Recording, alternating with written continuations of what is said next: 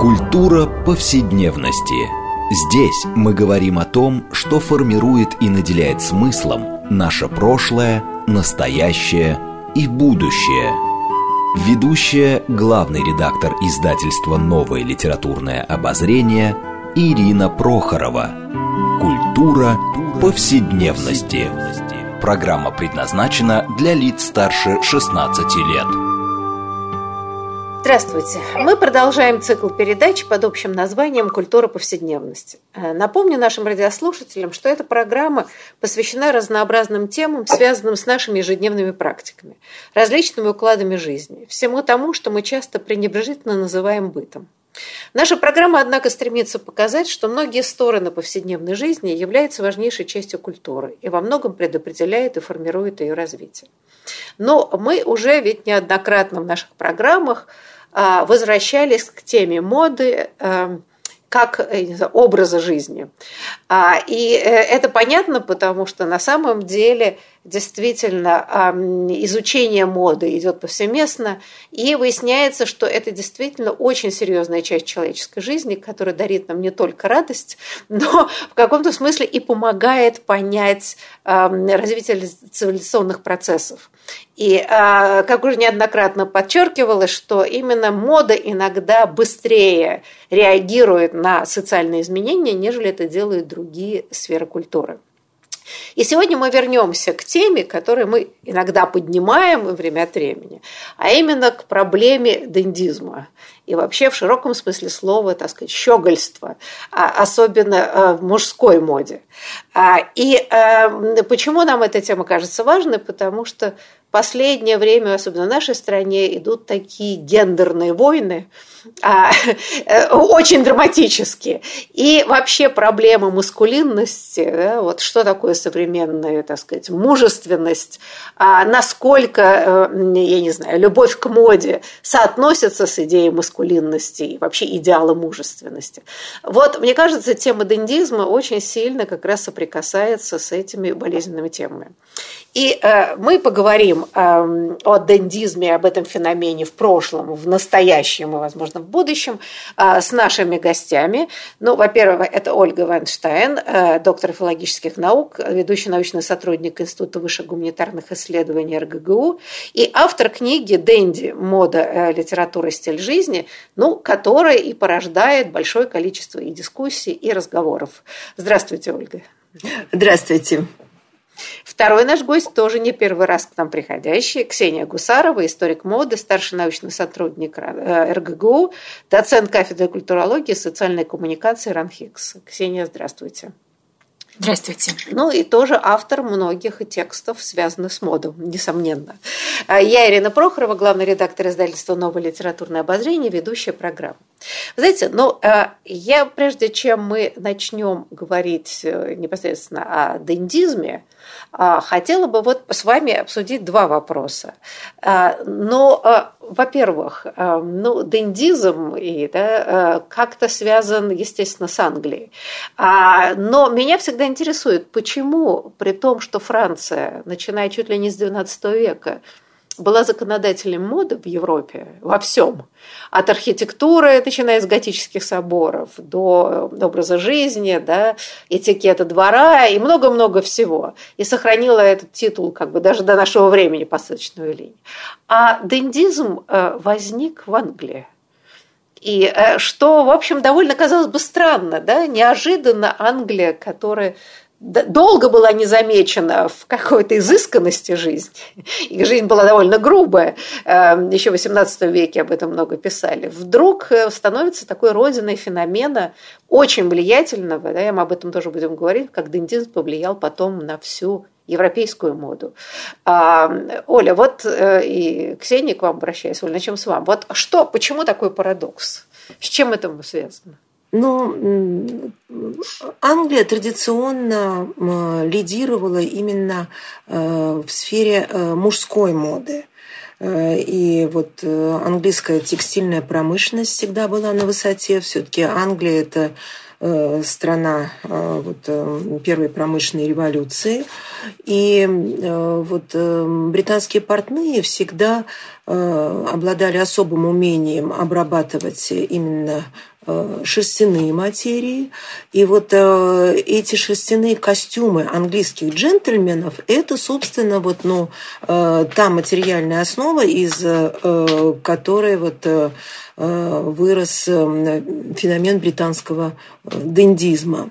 Э, далее, конечно, вот кодекс поведения британского аристократа, британского джентльмена – это тоже важная составная часть дендизма. Ну и что касается Франции, то конечно же, ну, там тоже были свои денди, но они были позже.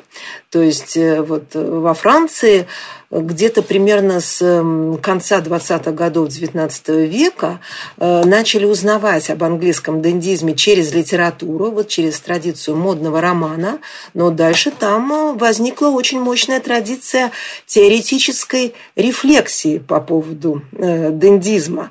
Вот этот острый гальский смысл как раз нашел в британском дендизме прекрасный материал. И вот французские философские трактаты и Бальзака, и Бадлера, и Барбе де Ревильи, э, они ну, создали, может быть, вот тот э, теоретический философский кодекс дендизма, которым потом пользовались последующие поколения. Ну и, наконец, нельзя не сказать, вот у французских денди уже конца XIX века, эпохи декаданса, это Робер Монтескью и вот Марсель Пруст, который считал себя его учеником. Так что там тоже была своя традиция. И об этом, я думаю, нельзя забывать. Да, Ксения, а ваше соображение, почему Лондон, условно говоря, перехватил у Парижа в какой-то момент пальму первенства? Что ничто не предвещало, казалось бы. Нет, я просто помню, что сколько а, было памфлетов и в конце XVIII века по поводу грубости э, лондонского джентри и вообще, да, и что-то, кстати, казалось неотесанными, абсолютно мужланами по сравнению с изысканными э, парижанами и вообще французами, которые стиль. И вдруг неожиданно неожиданно, вот те раз, и Лондон выходит вперед. Ну, это же все вопрос точки зрения во многом, да, то, что для одного является грубым и неотесанным, для другого может являться символом свободы, например.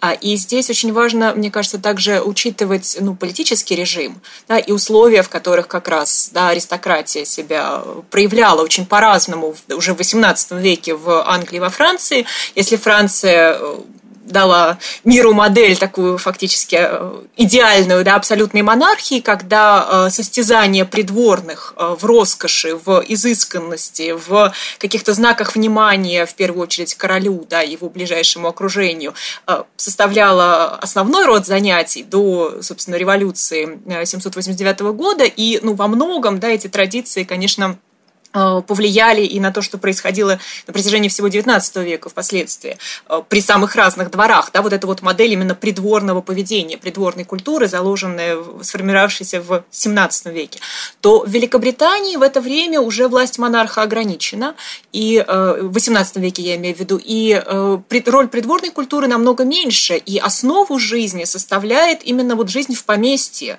которая ассоциируется вот как раз со свободой, да, с какими-то там, там, спортивными занятиями, прогулками на свежем воздухе, да, вот этом единении с природой, которое находит отражение совершенно в другом телесном и э, одежном коде. И э, уже в конце XVIII века этот код, ну, кто-то его высмеивает, да, но он получает и признание. А не случайно э, в э, конце XVIII века начинает выходить такой вот очень влиятельный журнал мод, французский кабинет мод, который, э, ну, сначала себя позиционирует, конечно, как такой вот французское издание, но буквально э, там несколько лет он выходит, и он меняет заголовок, и э, там появляются, то есть это становится журналом современных французских и английских мод. И мужская одежда такая, ну вот менее декоративная и где действительно значение уделяется крою, качеству ткани, а не количеству вот кружев и чего-то безумного, да, вот чем французская придворная мода, да, вот этим безумным пышным декором а, славится.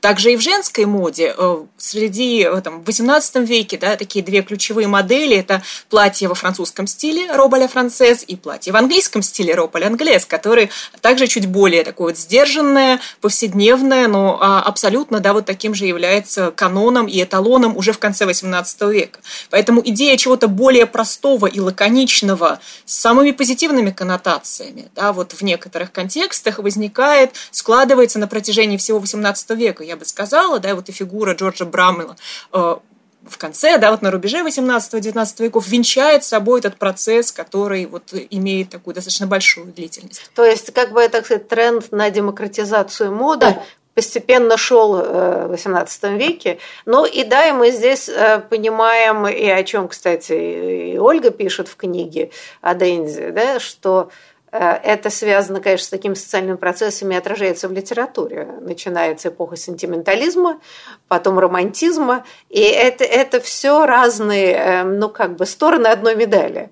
Э, и мы помним, что перед падением французской монархии там тоже были, пошли моды на, как бы, да, вот, селянки, да, это попытка, да. так сказать, да, простите, Оля, да, может, вы об этом можете сказать, такая стилизация под некоторую народность, э, но, да, которая все равно печально кончилась. Да, может быть, Оля, вы скажете об этом чуть подробнее. Ну, действительно, во время французской революции там просто был такой калейдоскоп э, мод, очень быстро менялось, и тоже вот была такая традиция э, французского щегольства. Вот были инкроябли, например, Э, очень такой интересный момент э, вот, э, в развитии мужской моды. Были вот дамы мервеюз, невероятные. То есть это тоже ну, вот, был такой плавильный котел, в котором вот созревала вот эта мода модерна. Но в Англии я бы вот хотела еще добавить, была такая ну, своя традиция тоже аристократической мужской моды, то есть не все там ну, было связано вот с какой-то э, простотой, может быть, э, и э, минимализмом, потому что в XVIII веке были макарони. Это как раз была дань вот такой э, романской, цветистой э, традиции мужской моды, которая, кстати, имела ну, вот такой ощутимый оттенок гендерной свободы, потому что многие макарони были голубыми. И это вот традиция, которую нельзя сбрасывать со счетов. И потом вот еще один момент, о котором я хочу сказать. У меня в книге там есть э, целая глава про скандалы, розыгрыши, шутки. То есть вот традиция английского юмора, э, то, чего действительно нет во Франции, это очень важная составляющая часть э, британского дендизма.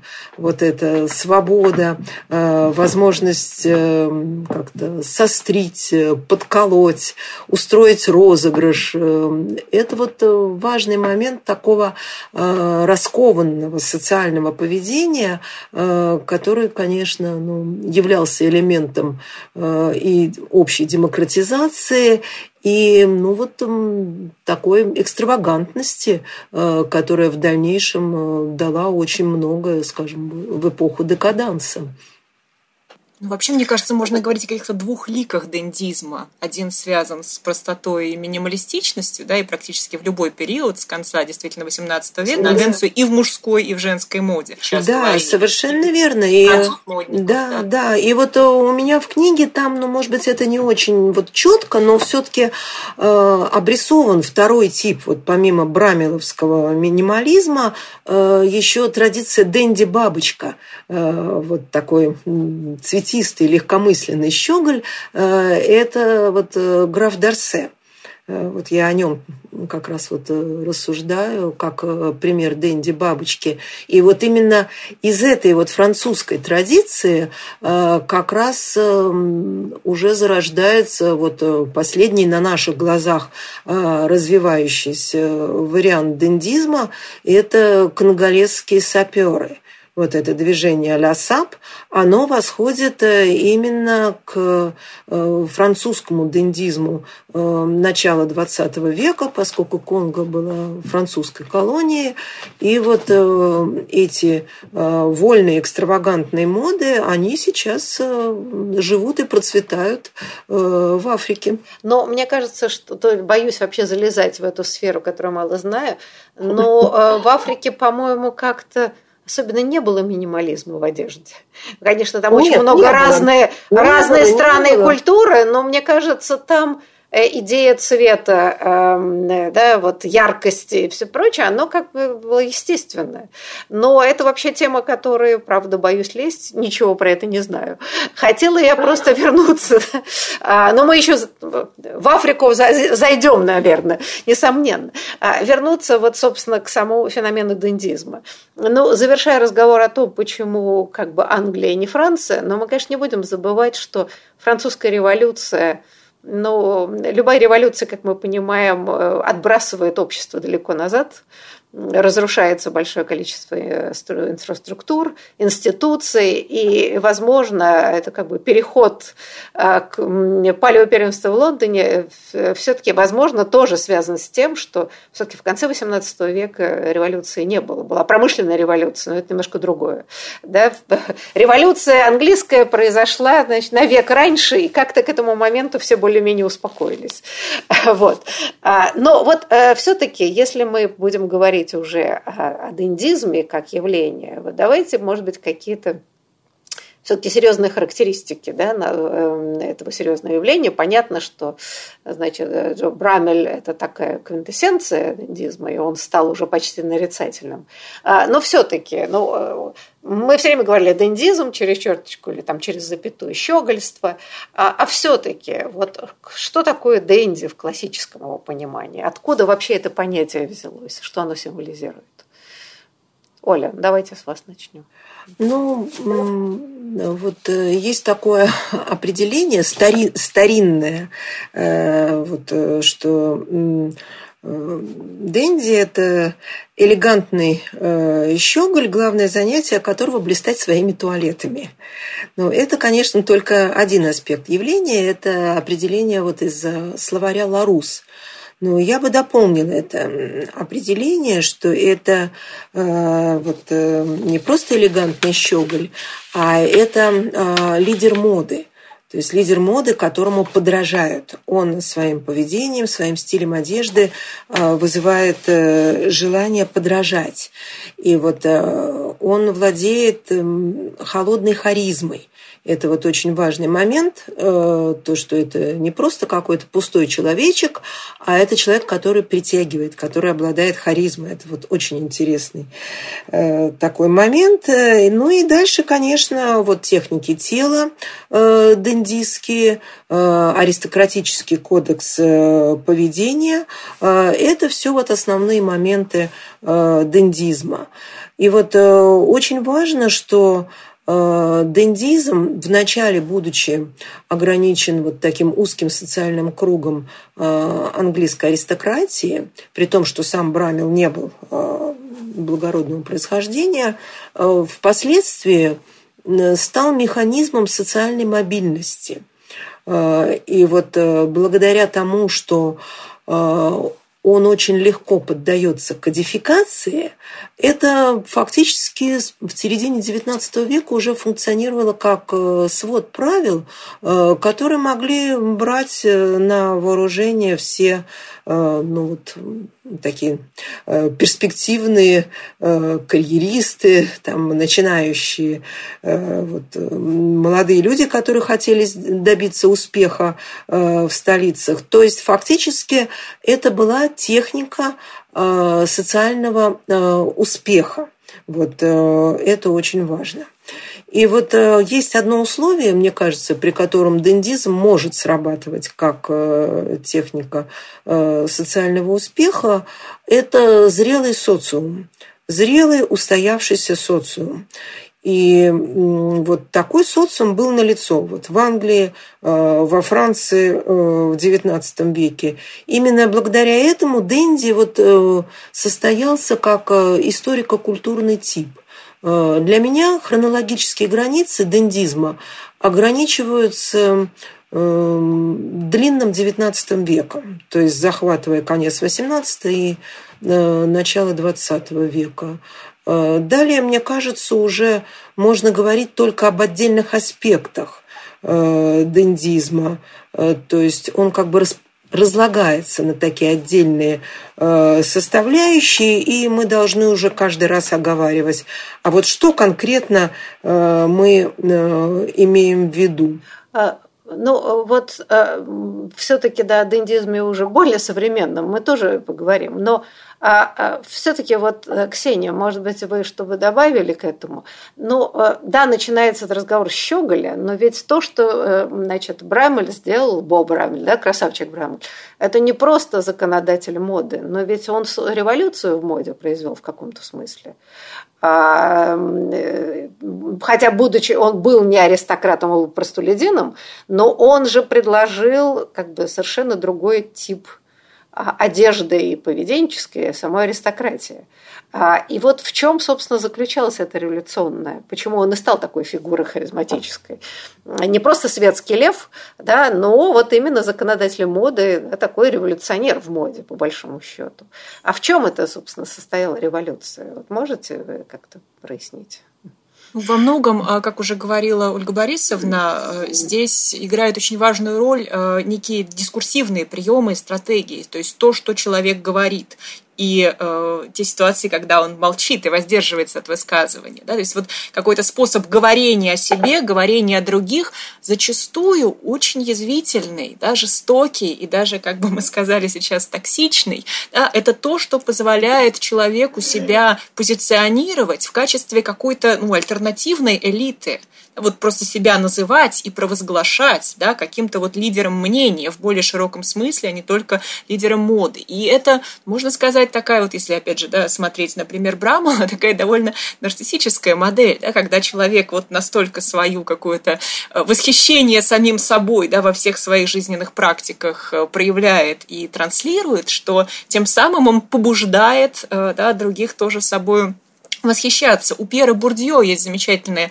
наблюдение, совершенно на другом, конечно, материале, более нам современном, о сущности харизмы. Вообще-то харизма да, – это характеристика власти. И это способность э, людей, которые занимают уже некие элитарные позиции, э, свое собственное видение себя транслировать другим тогда как люди, которые находятся в униженном и зависимом положении, они склонны принимать взгляд других на себя, как на что-то такое недостойное, да, и делать его своим собственным. Так вот, Браммел, не имея вот этого ну, физического, да, реального э, статуса на вершине пирамиды, он все равно мог проецировать вот эту вот невероятную такую веру в себя, в свою правоту, да, и транслировать вот этот образ себя, восприятие себя, на, навязывать фактически его другим. И таким образом, да, вот он достиг того успеха, которого он достиг. Да, это говорить... как раз те самые механизмы подражания которые включались в его присутствие. Если говорить про социальный лифт, то мне кажется также интересно посмотреть на то, как он как бы, не всегда срабатывает, да, или дает сбои. Здесь романы Бальзака нам предоставляют колоссальный материал, когда ну, человеку извне там, из провинции, приехавшему в Париж, очень сложно разобраться да, вот в этих э, кодексах поведения и э, одежды.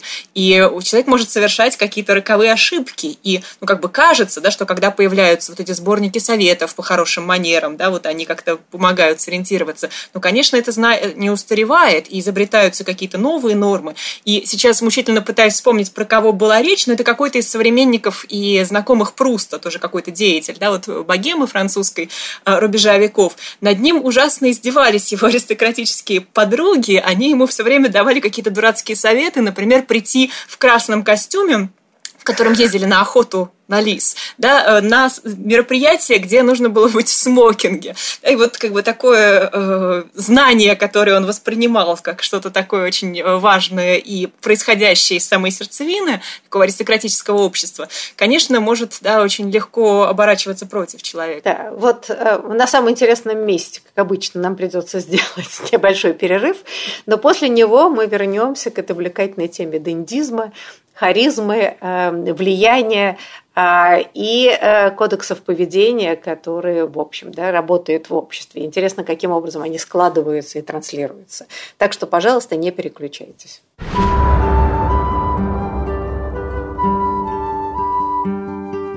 Здесь мы говорим о том, что формирует и наделяет смыслом наше прошлое, настоящее и будущее. Культура повседневности.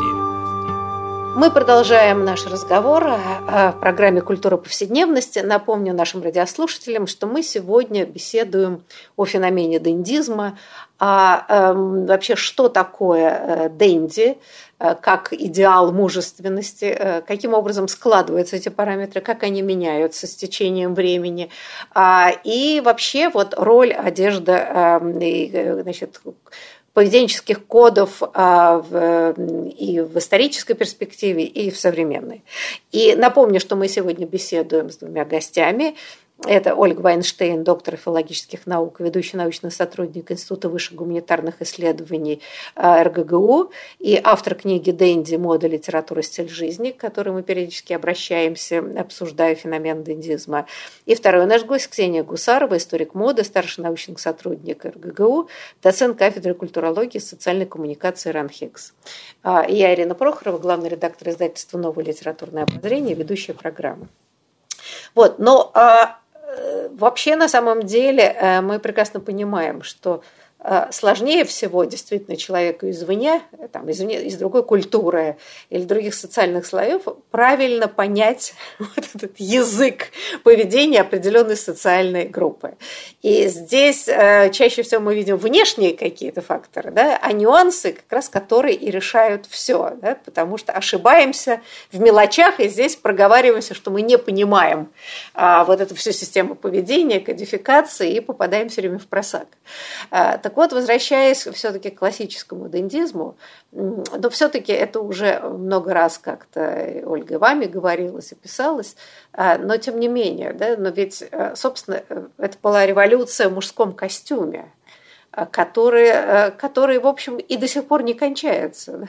И мы видим, что все попытки модельеров современных и очень серьезных мастеров предложить мужчинам какую-то более свободную, яркую Э, одежду, как-то в основном заканчивается фиаско. И что вот тот самый дендизм, который породил мужской костюм, а, оказался какой-то невероятно продуктивной моделью да, и работающей до сих пор. Так вот, может быть, несколько слов э, вот об этом, да, об этом великом мужском отказе, почему это произошло. Ну, мне кажется, что действительно, ну, с одной стороны, вот в тот момент просто в моде э, назрела некоторая сказать, усталость э, вот, э, от роскоши, и нужны были демократические преобразования. Отсюда появился вот этот минимализм костюма, который был предложен Брамелом. Но дело в том, что этот минимализм, он был поддержан очень э, убедительной, э, комплексной, вот такой культурной моделью, которая охватывала не только моду, но и э, поведение, э, и э, телесность, э, и эмоциональную дисциплину. Поэтому этот минимализм оказался очень, э, ну, такой вот внятной и э, привлекательной программой, вот таким манифестом, которому хотелось следовать, потому что манифестов-то было много, но здесь э, были предложены такие серьезные структурные изменения, которые шли сразу на всех уровнях. Э, и вот если мы посмотрим, то э, с одной стороны, значит, на уровне одежды мы имеем э, такую вот строгую, суровую линию, то есть вот плоды великого мужского отказа в моде. Дальше вот в поведении мы имеем императив экономии присутствия, то есть что Дэнди все делает очень лаконично, нигде не бывает долго. Телесность мы имеем экономные жесты, э, эмоциональная дисциплина, неподвижность э, лица, императив сдержанности. И, наконец, вот тот же принцип минимализма даже в речевом поведении, когда денди выражаются кратко, любимый дендистский жанр – это афоризм. То есть здесь очень интересная вещь вот для исследователей культуры, что это структурные соответствия во всем, э, на всех э, уровнях. И поэтому это не просто минимализм, это модель э, культурная модель. И вот эта модель, она проходит вот уже на наших глазах и 19 и 20 век, и 21 век. Это Э, вот если брать моду, такой очень комфортный, элегантный и одновременно удобный э, силуэт мужского костюма, и он сохраняется, несмотря ни на что. Вот э, сейчас это то, что делают мастера Севил Роу, вот эта традиция мужского классического костюма, вот деятельность таких компаний, как там Генри Пул, там Гивзен Хокс, э, Хансман, Килгур, там Харди Эмис, э, Ричард э, Андерсон. И когда там вот в этой жесткой системе классического мужского костюма появляются ну, некоторые революционеры, ну, например, вот э, там движение New Bespoke, скажем, там Освальд Батенг, который делает какие-то невероятные там розовые, оранжевые, голубые костюмы. Э, ну, это имеет определенный спрос, но все-таки вот основное ядро традиции Севил Роу – это, конечно, вот тот самый консервативный минималистский мужской костюм, костюм, который появился э, в Англии в начале XIX века. А, знаете, но э, ведь это интересно, что э, женщины, борясь за свои права, собственно, перенимает именно этот консервативный мужской костюм. Да? Они борются за то, чтобы его носить. А они да, не какие-то другие вещи, это тоже любопытно. Э, в этом смысле здесь понятно, да, что это статус, а с другой стороны, я думаю, что не последнюю очередь э, в современной жизни это правда удобно.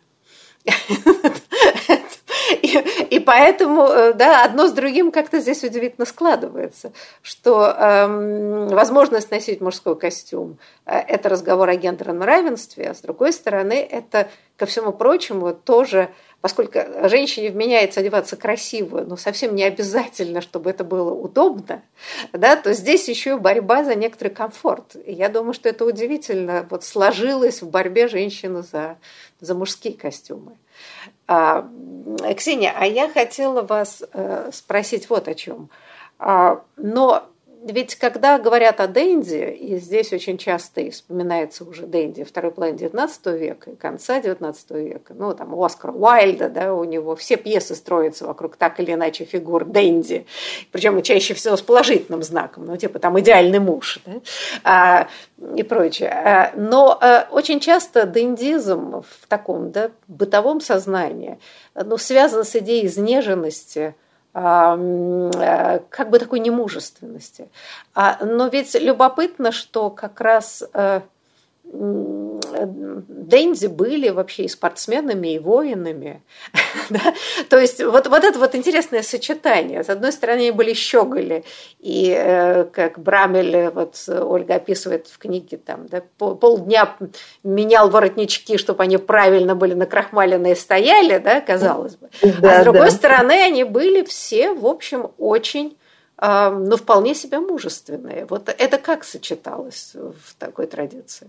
Ну, во-первых, как мы уже говорили сегодня, э, здесь можно говорить о совершенно разных и даже взаимно противоположных проявлениях самого дендизма. Да, то, что связано с экстравагантностью, с тем, что человек может себе позволить все время пересекать некие границы, да, нарушать границы общепринятого, в том числе в представлениях о мужественности. А с другой стороны, вот эта вот сдержанность, э, минималистичность, отказ отказ от э, чрезмерного украшательства и внимание к э, едва заметным э, деталям. С другой стороны, есть глубинное противоречие в, так скажем, культурной рецепции да, дендизма и ну, того, как мы это воспринимаем. И здесь, может быть, немного неожиданным э, именем будет Кант, который никак у нас с традицией дендизма не ассоциируется, хотя он э, в том числе способствовал э, такой популяризации широкополой э, шляпы, да, вот э, тогда на волне предромантизма, да, он был один из тех, одним из тех вот лидеров моды, которые запустили эту тенденцию, да, такого вот э, философа там, предромантического в этой огромной шляпе. Так вот, э, он в антропологии э, с прагматической точки зрения говорит о том, что, то есть он не рассуждает о дендизме, но эта вот позиция очень важна, мне кажется, для понимания культуры дендизма и ее возможностей в этом направлении, что э, намного лучше да, как бы заниматься своей внешностью как э, в качестве некой стартовой точки для того, чтобы себя выстраивать как человека э, снаружи вовнутрь да, вот чем просто ничего из себя не представлять. Лучше уж пусть человек занимается, да, условно говоря, красой ногтей, а от этого он в конечном итоге перейдет к какому-то сущностному содержанию. Здесь есть этот потенциал. А с другой стороны, а, британский э, очень интересный да, писатель и философ Томас Карлейль в своем э, известном таком э, провокационном, можно сказать, да, романе «Мистификация перекроенный портной» как раз говорит о Дэнди как о пустышке. То есть вот это отношение к культуре видимости, да, к тому, что такое поверхность. Это некая обманчивая маска, за которой ничего нет, да, или что-то совсем совсем другое. Карлайль, он, конечно, написал Сартер Резартус, но когда он познакомился с графом Дарсе, он был абсолютно им очарован. И э, там вот есть воспоминания вот его жены Джейн Карлайль, как к ним вот э, нанес визит граф Дарсе, и они мгновенно с Карлайлем подружились, и потом он всегда о нем отзывался с восторгом. То есть вот э, в практическом общении как бы дендизм вот в лице графа Дарсе, вот благодаря его харизме, он пересилил теоретические построения Карлайля. Карлайля. Это так всегда бывает. Вообще не люблю, но конкретно нравится кто-то, да? да вот когда конкретно момент. приходит такой вот веселый, обаятельный, стильный человек, это оказывается более убедительным. Ну, это власть дендизма, да, который своих недоброжелателей а, обращает своих поклонников. Но а, мне кажется, важно увидеть именно вот эти вот противоположные позиции, и мы их можем проследить на протяжении всего и 19 и 20 века, и сейчас, да, насколько внимание к внешности важно, и в каких формах оно может проявляться, и для какого гендера, да, какие формы оно может принимать, а в какой ситуации это совершенно неприемлемо и является неким своего рода культурным табу. Мне кажется, это такие тенденции, которые, ну, в общем, отчасти одновременно существуют, и все зависит от того, ну, как бы с каких каких социальных кругах, да, с каких позиций мы на все это смотрим. А с другой стороны, есть некая ну, общая такая линия развития моды, которая э, ну, как бы от некой чрезмерности переходит к минимализму. Да, вот если мы посмотрим на всю историю моды, ну, по крайней мере, 20 века, да, мы все время увидим, как эти тенденции сменяют одна другую. Усталость от роскоши, усталость от минимализма, усталость от роскоши и так далее. Да, но э, как бы в сторону э, как раз после Второй мировой войны, э, вот казалось бы, да, в самую чудовищную такую ситуацию, вот возникает как раз тяга к роскоши. Но это понятно, как компенсация э, голода, да, вообще лишений и все прочее. Это идея ну вот тогда и возникают все эти знаменитые дома, Нью-Луки и, так далее. Да? Вот, вот это как бы... Но э, с другой стороны, мы же понимаем, что это было доступно совсем немногим. И вот здесь как раз я хотела э, вот что обсудить. А, но дендизм начинается как э, вообще, так сказать, движение внутри аристократии. А, и насколько это оказывает влияние на другие социальные группы вот манера поведения да, э, Дэнди, э, насколько это прижилось на каких-то других социальных этажах. Или все-таки дендизм все равно даже до нынешнего дня все равно воспринимается как некоторая, вот, так сказать, да, а, роскошь для привилегированных. Э, или как? Или это стало всеобщим каким-то явлением? Ольга, ваша точка зрения. Ну, я думаю, уже вот э, со второй половины XIX века э, вот, э, формируется такой социальный феномен, как э, денди среднего класса. Э, то есть э, это совпадает э, с эпохой, когда начинается массовое производство готовых костюмов и вот э, благодаря вот этим механизмам подражания, о которых э, вот мы как раз сегодня говорили, благодаря тому, что существуют модные журналы, где все уже узнают, что сейчас в моде, и там печатаются картинки, вот, изображающие последние мужские моды тоже. Э, все это становится доступной информацией. И э, в зависимости от э, достатка человек ну, как-то мог себе более-менее позволить какой-то вариант дендистского стиля. И вот этому подражали и женщины тоже, вот как раз которые заимствовали мужские костюмы. Есть ряд очень интересных портретов от начала 20 э, века, э, где вот именно женщины в мужских костюмах, там Веста Тилли, например, или Ромен Брукс. Так что... Зинаида Гиппиус все... известна. Да, Гиппиус, но я, она, да? кстати, вот на э, картине Бакста позирует э, в костюме маленького лорда фон Лероя.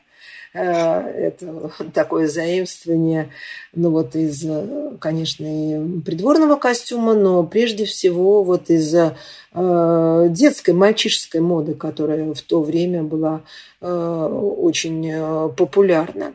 Так что так вот индизм распространялся вширь. Я думаю, это было неизбежно. Я просто вот э, любопытно, что как-то случайно вечером там еще что-то в Ютьюбе наткнулась на какой-то канал, который показывает, ну, в общем, старые, так сказать, кинохронику всякую. А, особенно такую бытовую, что какой-то там, я не знаю, любительки, а, снимал на камеру, ну, скажем, там, в Нью-Йорке, вот идут люди, да, ну, скажем, условно говоря, там, я не знаю, 20-е годы 20 а, века. Ну, да, вот идут, вот идет толпа там какая-то. Очень интересно были э, комментарии, которые меня глубоко поразили, причем в большом количестве. И э, люди пишут, ой, как все элегантно выглядят, а причем это видно, что это идут, как мы понимаем, такие в простые горожане. А он говорит, да, вот как, как плохо, это пишут и мужчины, и женщины, что мы совершенно потеряли вот эту идею элегантности. Ходим черт знает как по улицам города. А посмотрите, какие элегантные женщины, какие мужчины. Даже вот идет работяга, совершенно очевидно, он все равно в костюме, в галстуке, в шляпе и так далее. И это, кстати, таким рефреном проходит через очень много такого.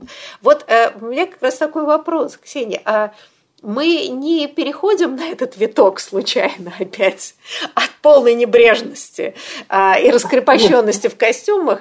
А, вот, но потому что это, кстати, действительно очень интересный лейтмотив был о том, что как жаль, что мы потеряли эту элегантность и желание нравиться. Да? Мы вообще не обращаем внимания, кто вокруг нас, и даже не, как мы одеты вообще, да, никого вроде как не касается. Не если это вот попытка возврата к некоторому вот такому дендизму в широком смысле слова? Мне кажется, это во многом специфика аудитории, которые смотрят такого рода видео и во многом, да, видимо, ностальгируют по той жизни, которой уже нет во всех ее проявлениях. Да? Нет той городской среды, которая была, нет тех отношений между людьми, и нет тех способов самопрезентации, которые, тем не менее, как вы тоже только что уже говорили, а, конечно, ну, не предполагают тот уровень именно телесного комфорта, к которому мы сейчас привыкли. я всегда отстаиваю да, такое более сложное понимание идеи комфорта, что комфорт это никогда не только физическое ощущение, а это ощущение уместности и так далее. Но когда мы пришли вот ну, к современной нашей норме, да, такого совершенно неструктурированной одежды, не жесткого какого-то да, там ткани, пиджака, не говоря уже там про корсеты для женщин и так далее, э, очень сложно, мне кажется, сделать здесь шаг э, в э, другую сторону. Но я бы не сказала, что ну, людям не важно, как они выглядят. Мне кажется, ну, огромному количеству людей да, это важно, и они продолжают это транслировать просто другими способами. Да, и, собственно, с этим связаны изменения и моды, и спрос на те или иные формы дендизма. Но вот если говорить о таком демократическом распространение да, идеи дендизмом. Я здесь могу привести да, контур какой-то аргумент от Ролана Барта, который противопоставлял как раз моду как принцип унификации и дендизм как принцип индивидуализации.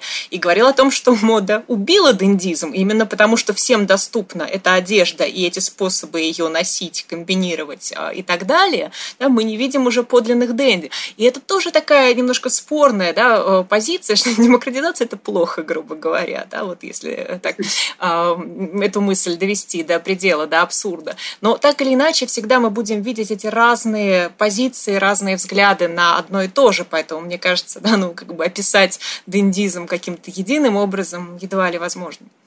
Но э, все-таки, если мы говорим о сегодняшнем времени э, и феномене дендизма, э, но э, Например, да, ну, может такой ведь дендизм на выворот в каком-то смысле.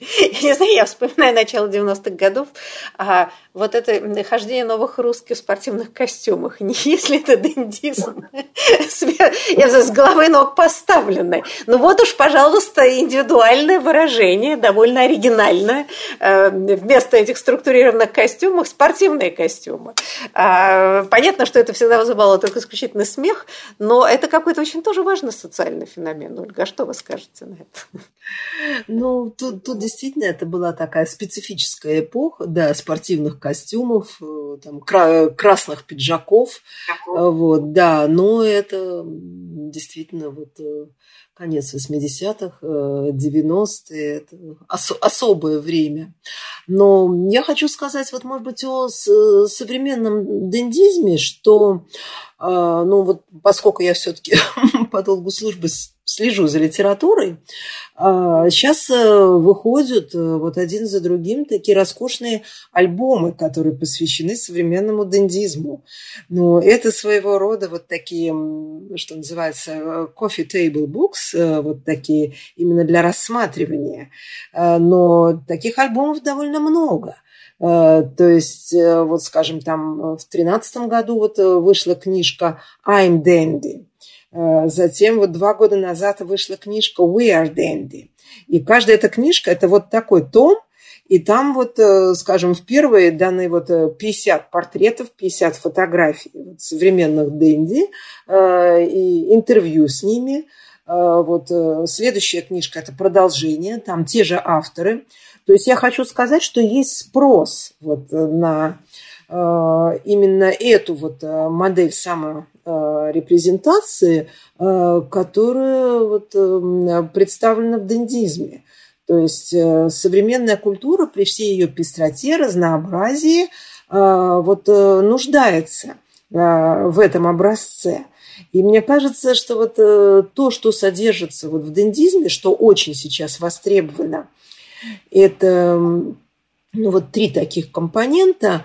Э, первое то, что вот э, дендизм все-таки ну, вот, э, превратил идею гендерного разнообразия в такой язык культуры, но это связано вот с Оскаром Уальдом, вот эта идея, то, что вот, не обязательно мужчина должен быть классическим мужчиной, и что это может быть интересная, убедительная модель жизнестроительства – вот это было превращено в дискурс, и это очень важно для современной культуры, вот с ее э, политкорректностью. И далее вот эм, визуальность, то есть готовность вот к чужому взгляду. Это то, что вот демонстрируют э, современные денди. Это, конечно, очень важно. Да, вы знаете, но мы много чего не успели обсудить, а программа наша заканчивается. Да, но я, э, во-первых, хочу поблагодарить гостей. Большое спасибо за замечательную беседу. Несомненно, мы вернемся к проблеме дендизма в том или ином виде и в самых разных ракурсах, потому что, мне кажется, это действительно очень важная тема, э, и здесь есть о чем поговорить. Да, большое вам спасибо и до будущих встреч. Спасибо, спасибо. всего доброго.